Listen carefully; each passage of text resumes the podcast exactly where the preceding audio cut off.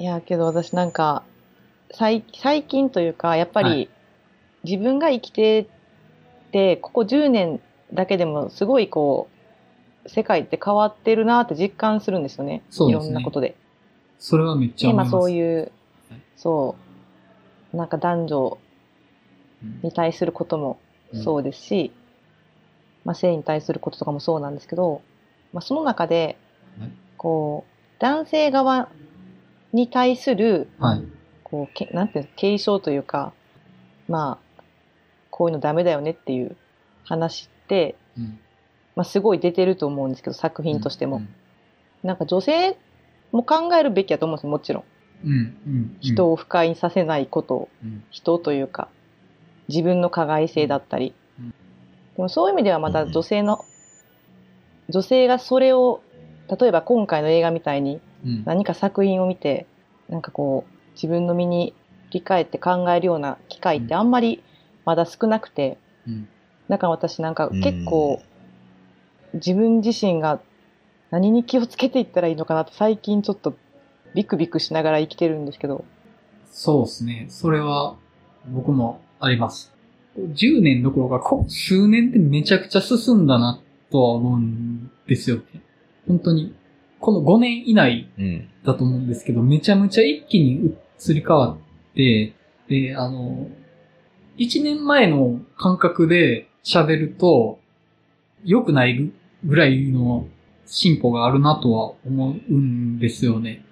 で、あの、それの進歩に今自分のこの今回のポッドキャストで喋ったことが追いつけてるのかどうかがちょっとわからないんですよ。うん。だからちょっとすごい怖いっていう部分もあるんですけど、ただそのよくある言い方としてアップデートっていう言い方があると思うんですけど、価値観アップデートしないといけないとか、まあその、いや、例えばそれ、今時はそういうことを言っちゃいけないんだよ、みたいな言い方もあると思うんですけど、今だからそれを言ったらいけないんじゃなくて、その、なんて言ったらいいのかな。普遍的にそうした方がいいっていうことを目指していってるっていう風に捉えないといけないかなと思うんですよね。だから、あの、アップデートっていうと、その、なんだろうな。変わること自体が求められてるんじゃなくて、こうなった方がいいっていう理想があって、そこを目指してるんだと。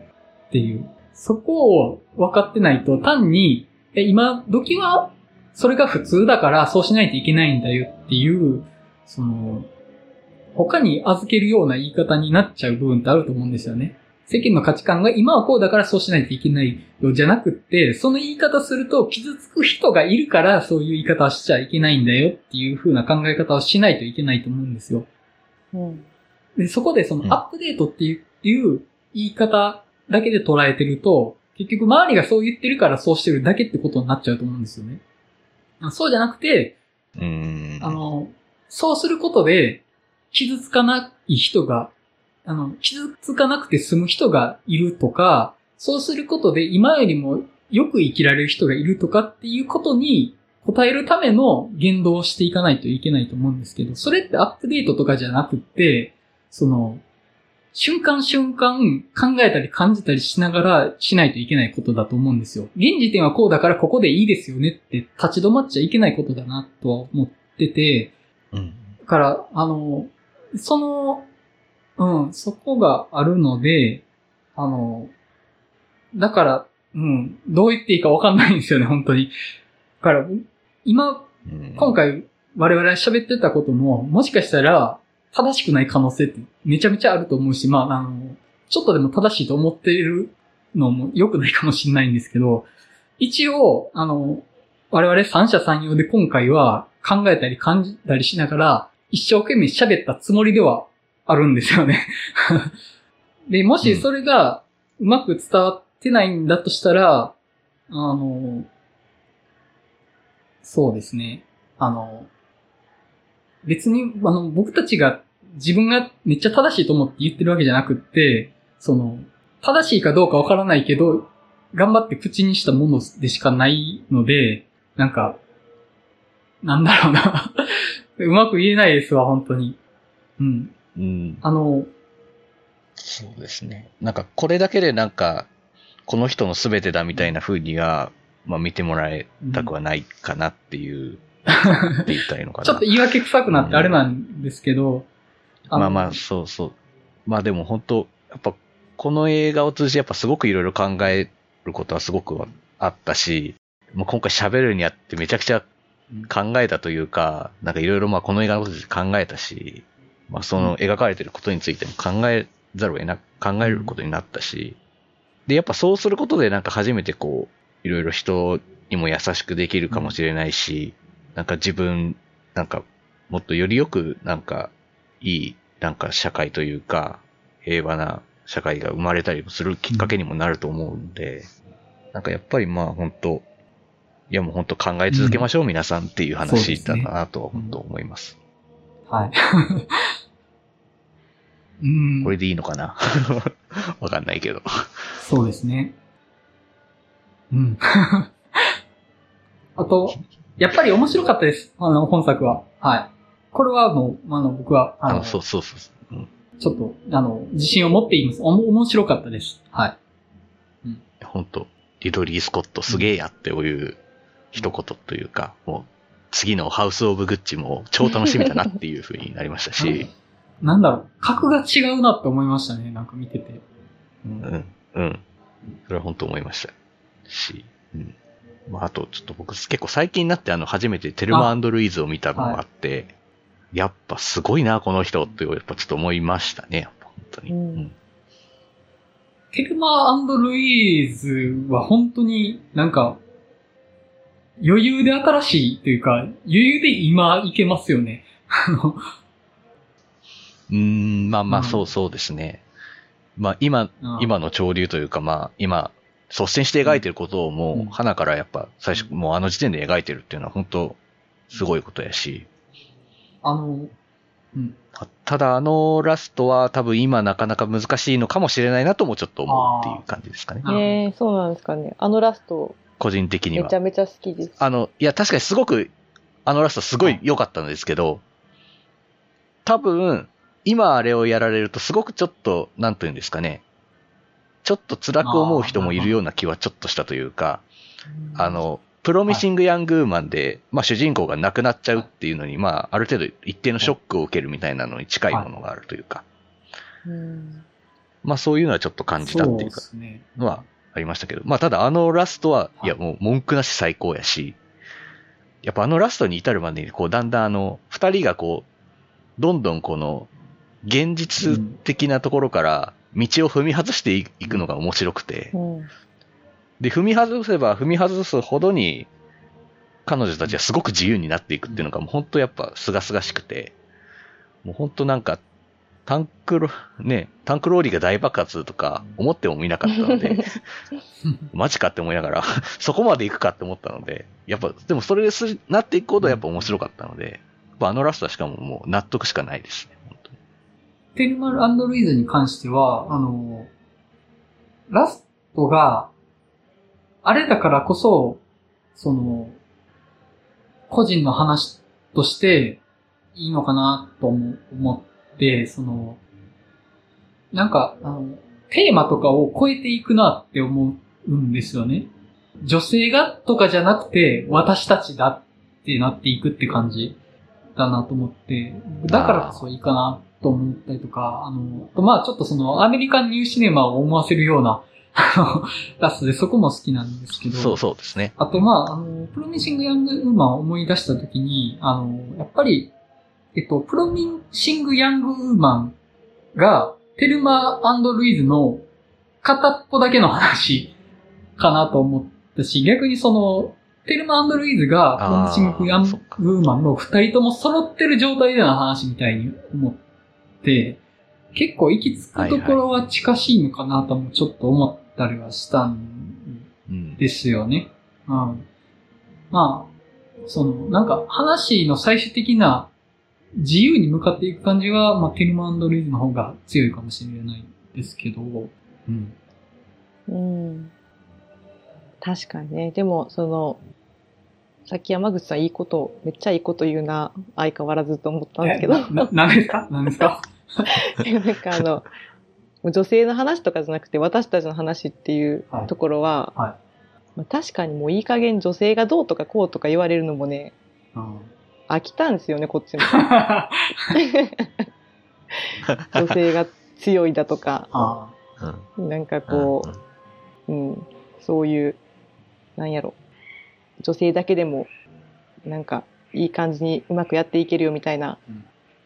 なんか、そうやって女性、女性って言われてる、だからゲットアウトみたいな気持ちですよね。うんうんなんか、そんなに特別なことももうないからもうええよみたいな。はい。なんかそろそろもううんんう、その辺もうん、次のステージに行ってくれたらうん、いいなと思いますね。はい。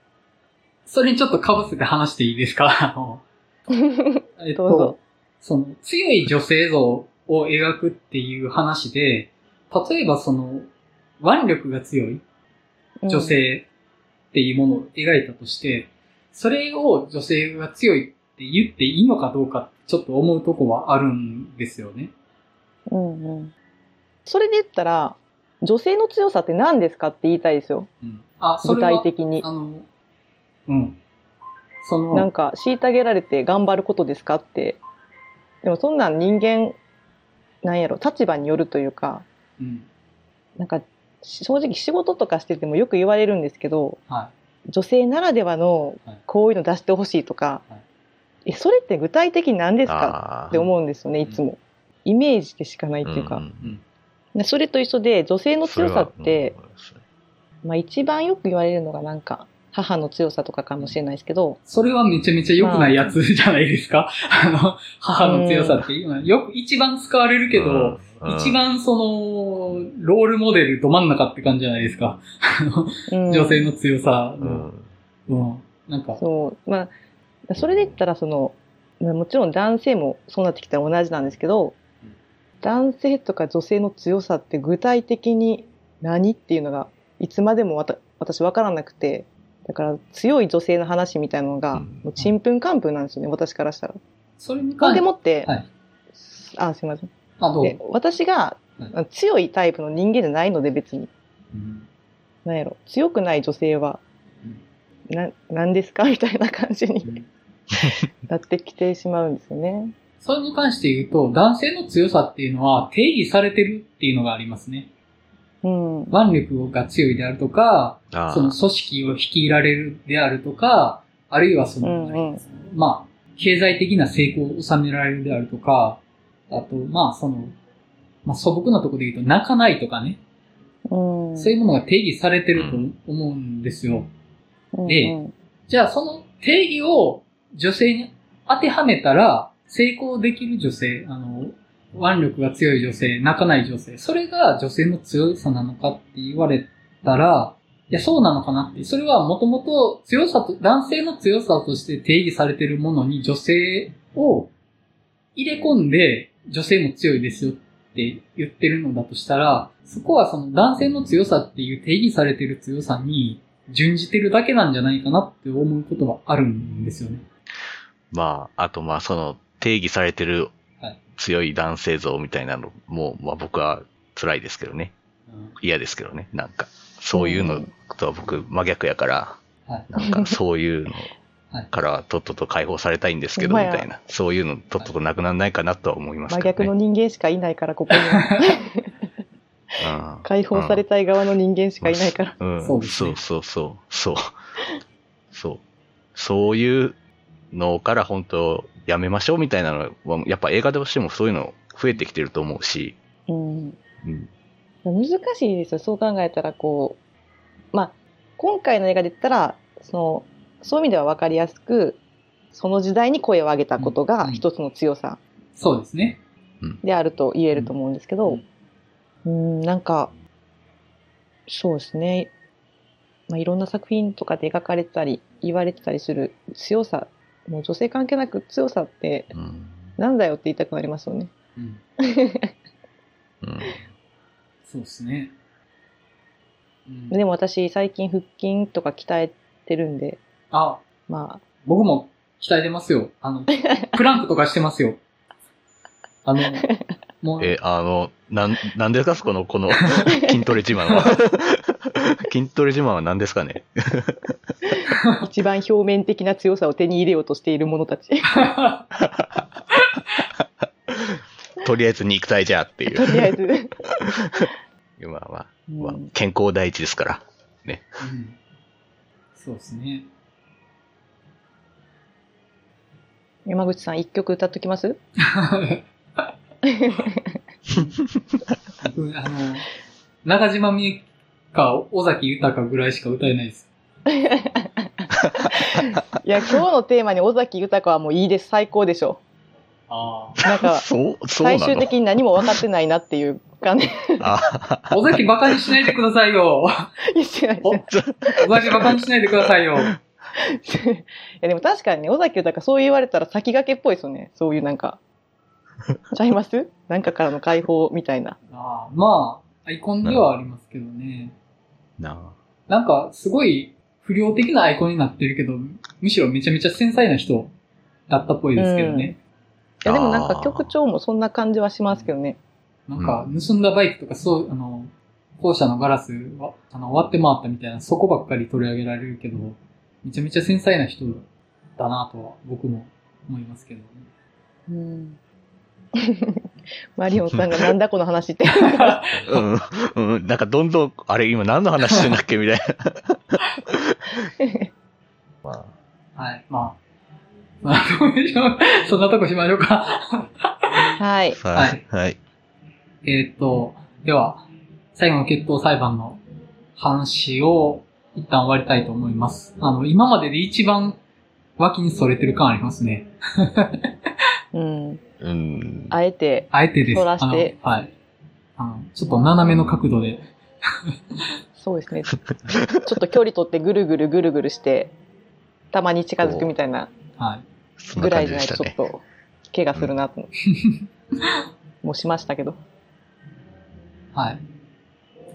えーっと、では、あえーっと、次回は、あの、マヤさん、あの、エターナルズでいいですか？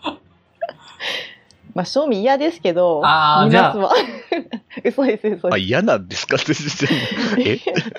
私の中でもエターナルズとデューン一緒やと思ってるんで、ああ、そうかも。ああ、そういうことか。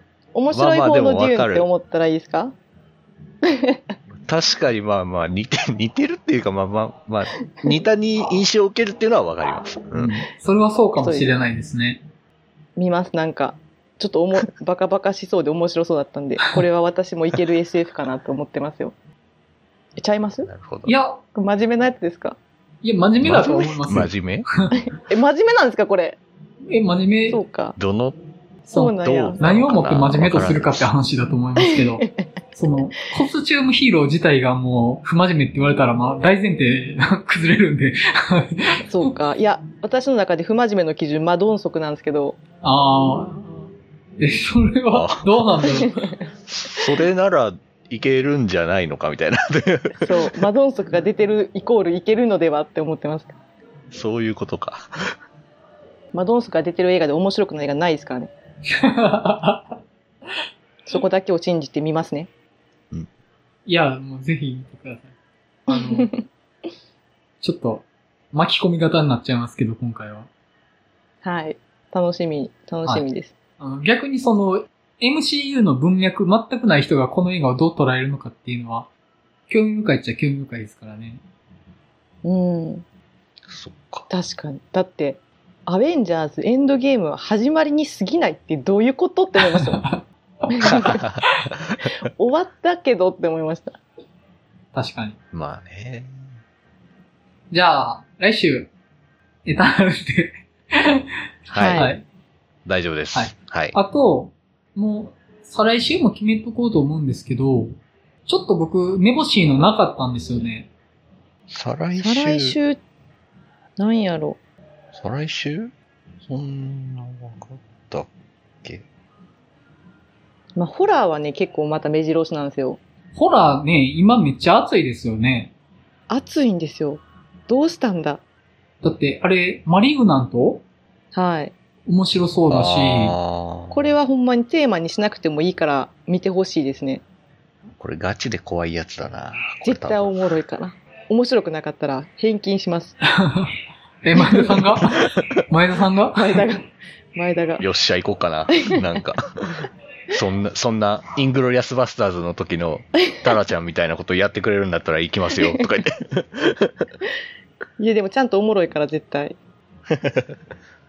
あと、まあ、でもダークその時ウィケット特になか。ったら、はい。あ、ダークウィケットって何ですか？え ?11 ダーク月にあるホラーです。だってああはいはいはいはい。そう、これも面白そうやし、今やってる、とまあ、関西ウィ週末からかなンキルズもめっちゃ、まあ話題作ですからね。うん。そうなんですよ。ホラーめちゃめちゃ熱いまあ、んですよ、ホラー、そう。でも再来週は特になかったらなんか、障害ベストートク会で、はい、います？ないですかね。まあ、もともとあリクエストも来てたし。うん。そうですね、そのあたりで。はい迷うわ、障害ベスト。それですよ、ね僕はもう用意しましたどう。しようかな。はいまあ、ほんまに、今更ですけど、はい。私普段、もうアホな映画しか見てないんで、はい。こういう真面目な映画を語ってること自体がもう頑張ってるので、それだけはよろしく。頑張っている。頑張ってるので。まあ、じゃあ、エターナルズも軽いノリで語ってください。じゃあ、来ました。はい。じゃあ、そんな感じで、来週はエターナルズで、再来週は、障害ベスト3でいいですかね？3、はい OK です。はい。はい。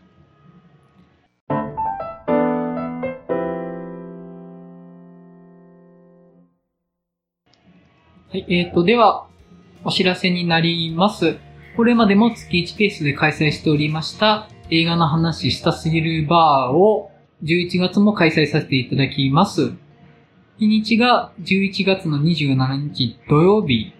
オープン時間が19時で、クローズが23時となります。これもともと週間曲がりの、あの、もともとの営業時間なんですよね。なので、本来ちょっと飲み屋で飲んで喋って終電前に帰るみたいな感じで映画の話したすぎる場として楽しんでいただけたらなと思っております。はい。まあ、今回話した最後の決闘裁判であるとか、まあ、我々があのオープニングトークで話しているような映画の話も、まあ、それぞれお話しできるかと思いますし、これまで取り上げた映画ももちろんお話しできるかと思いますので、よろしかったら遊びに来てください。はい。あと、この番組ではお便りを募集しております。番組や取り上げた作品の感想などをお送りいただけると嬉しいです。ブログのお便りフォーム、またはツイッターアカウントへのダイレクトメッセージ、またはメールアドレス、メールアットマーク、バーチャル映画バー .com より受け付けております。アドレスは、ポッドキャストの番組説明欄に記載しておりますので、そちらからご確認ください。はい。あ、あとごめんなさい。ちょっと僕から一個だけお知らせをさせてもらえたらと思うんですけども、えっと、以前、クラウドファンディングの協力をお願いしてた泉大津野外映画祭、あの、9月開催が延期になったってままでちょっと告知できてなかったんですけれども、えっと、11月の開催で決まっておりまして、開催が11月の20日の土曜日になります。で、えっ、と、上映作品が、あの、以前もお伝えしてたんですけれども、お母さんと一緒、すり替え仮面を捕まえると、千と千尋の神隠しになります。あの、野外で千と千尋の神隠し見れることはそうそうないと思うので、もしよかったら、あの、遊びに来ていただけたらなと思います。すいません。ちょっと、あの、僕、当日のスタッフなどで関わってるわけではないので、あの、すいません。僕の方で対応できるわけではないんですけども、純粋に映画見る場として遊びに来ていただけたらいいかなと思います。はい。では、映画の話したすぎるラジオ、リニューアル第34回、最後の決闘裁判の話を終わりたいと思います。それではまたお会いしましょう。さよなら。さよなら。だから、